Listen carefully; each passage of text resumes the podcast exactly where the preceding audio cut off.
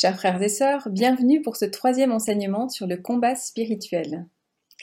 Les deux premiers enseignements, il s'agit de combat amené et les armes du combat.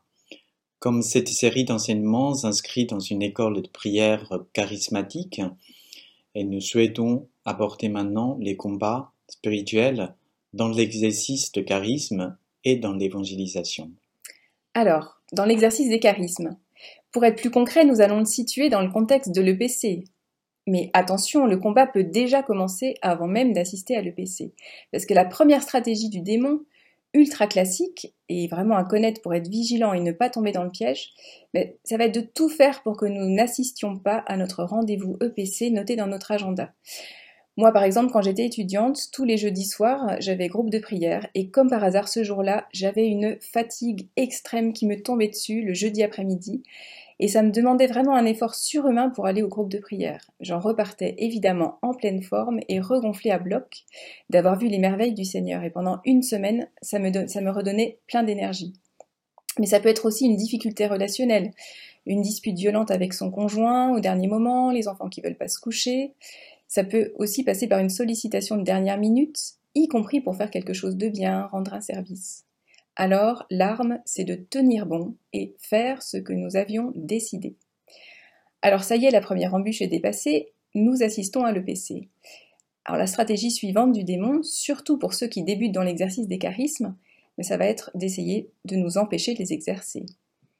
Par une fausse croyance, par exemple, qu'il s'agit de grâces spéciales réservées à une élite, aux membres de la communauté de l'Emmanuel, aux personnes là qui sont tout devant aux côtés des animateurs.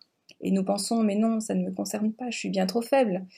Moi, au tout début, au groupe de prière, j'y allais vraiment en consommateur. Mais les charismes font partie de la vie chrétienne normale. Ils sont accessibles à tous, nous devons tous y aspirer.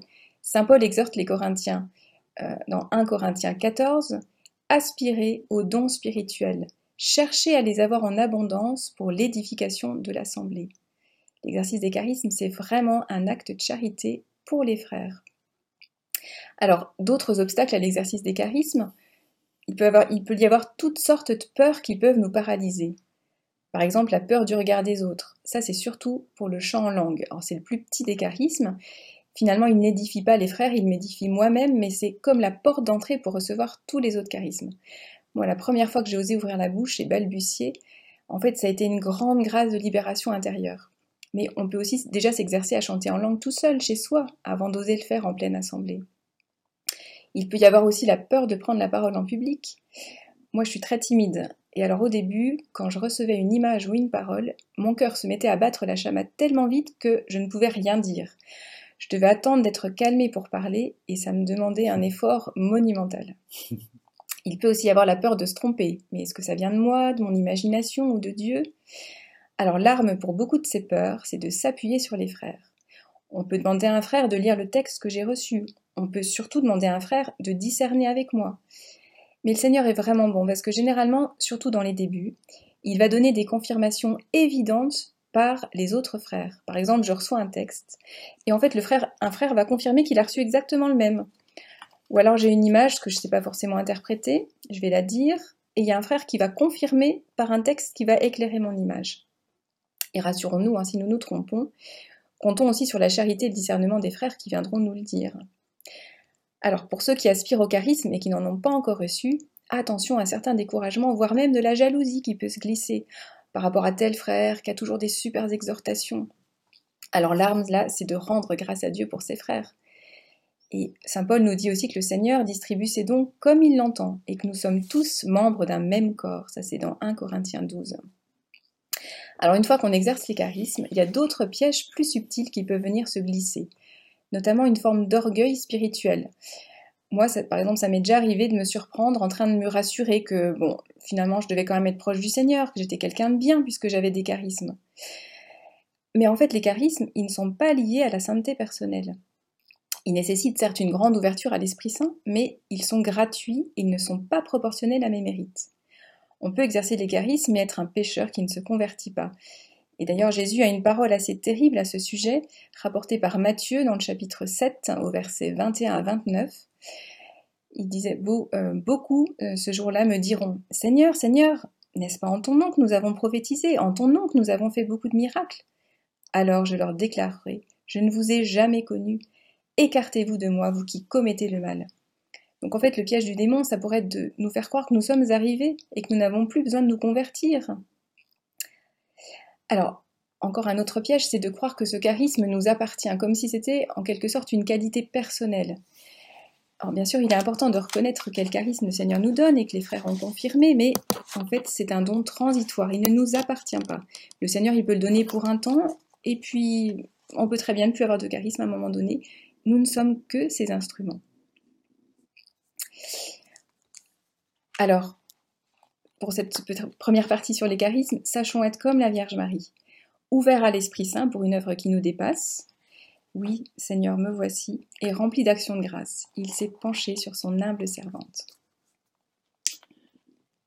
Merci Anne. Bel témoignage. Alors, en ce qui me concerne, je vais juste poser deux questions. Y a-t-il des combats dans l'évangélisation? La réponse, bien sûr, c'est oui. Les listes d'obstacles, il y en a beaucoup. Donc, je les classées en deux parties. Les psychosociales, il s'agit de la peur, être ridiculisé, être jugé. Et l'autre partie, c'est la personnalité, comme les gens timides, manque de confiance, est très fermé, pas besoin de communication. Et certains, à l'envers, c'est super communicateur, ou euh, super imaginateur. Alors, euh, y a-t-il le moyen ou les outils pour dépasser tous ces obstacles? Alors, honnêtement, pour moi, le plus important, les clés le plus important, c'est cultiver une vie intérieure avec Christ et en Christ. Alors, en détail, c'est si vous avez une vie de prière, ça veut dire qu'on cultive une vie intérieure en Christ. Si on fait une méditation, bah, c'est la façon de communication avec Christ et confirmer votre technique de communication dans votre prière avant d'aller évangélisation. Et notamment, comme Anne dit, d'être envoyé deux par deux avec les frères, parce que chrétien seul est en danger, et comme disciples qui sont envoyés deux par deux par Christ, au début de notre premier siècle de, de la vie chrétienne. Et surtout pour moi, je tiens un point le plus important, c'est d'émoigner votre vie chrétienne en vérité, en plein de liberté c'est vraiment la meilleure façon d'évangélisation. Je peux donner ma propre témoignage. C'est, euh, je suis d'origine chinoise et je suis baptisé 2008. Et en fait, je croisais par hasard un prêtre à Lyon et j'ai été émerveillé et touché pas seulement par son intelligence, mais surtout son être en pleine vérité en liberté et en une vie authentique par rapport à la vie chrétienne et la vie quotidienne, ce qui est mené.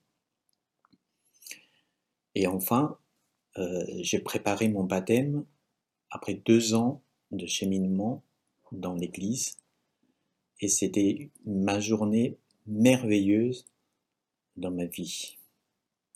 Et ensuite, évangélisation, pour moi aussi, c'est d'être capable d'écouter l'autre.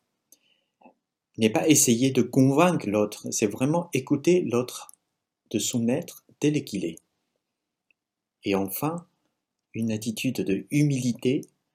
Et, par exemple, lorsqu'on n'a pas vu le fruit de l'évangélisation, on se sent découragé, mais sachant que c'est Dieu qui porte de fruits. C'est Dieu qui agit et nous, on prie pour cette personne à court terme, mais aussi à long terme. Et en détail, comment dépasser la peur Voilà, c'est ça le point essentiel. C'est que le Seigneur, sachant que le Seigneur n'a que nous pour se faire reconnaître, et souvent il prépare déjà le terrain avec l'Esprit Saint, il marche devant nous, il prépare le terrain, et vous allez voir, une fois qu'on déclenchez l'évangélisation, c'est vraiment une parole de libérateur, la parole, ça coule tout seul. Si vous priez avant d'aller à l'évangélisation. Et encore une fois, je tiens de témoigner ce que Seigneur a fait dans votre vie, dans notre vie. Et pour les personnes qui sont relativement un peu timides, personnellement, je souligne un point qui me semble petite technique, astuce, c'est que peut-être apprendre un peu de technique de communication, ça vous permet de saisir qui vous êtes et à qui vous adressez la parole. Et toutes ces techniques de communication, vraiment, vraiment, encore une fois, confirmées dans la prière, dans la méditation et dans l'adoration. Voilà.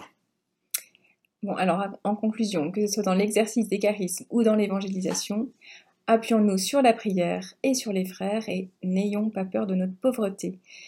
En fait, cette pauvreté, ce n'est pas en soi un vrai problème, c'est même une condition fondamentale pour porter du fruit, à condition de l'offrir au Seigneur pour qu'il passe alors à travers nous. Saint Paul, dans la deuxième lettre aux Corinthiens, chapitre 12, nous rappelle Ma grâce te suffit, car ma puissance donne toute sa mesure dans la faiblesse. Lorsque je suis faible, c'est alors que je suis fort. Alors, allons-y. L'exercice des charismes et l'évangélisation nous coûteront toujours, mais nous, verrons euh, la puissance de Dieu et nous en recueillerons une très grande joie. Et notre foi s'en reverra fortifiée. Donc c'est aussi une arme pour le combat de la foi. Hosanna.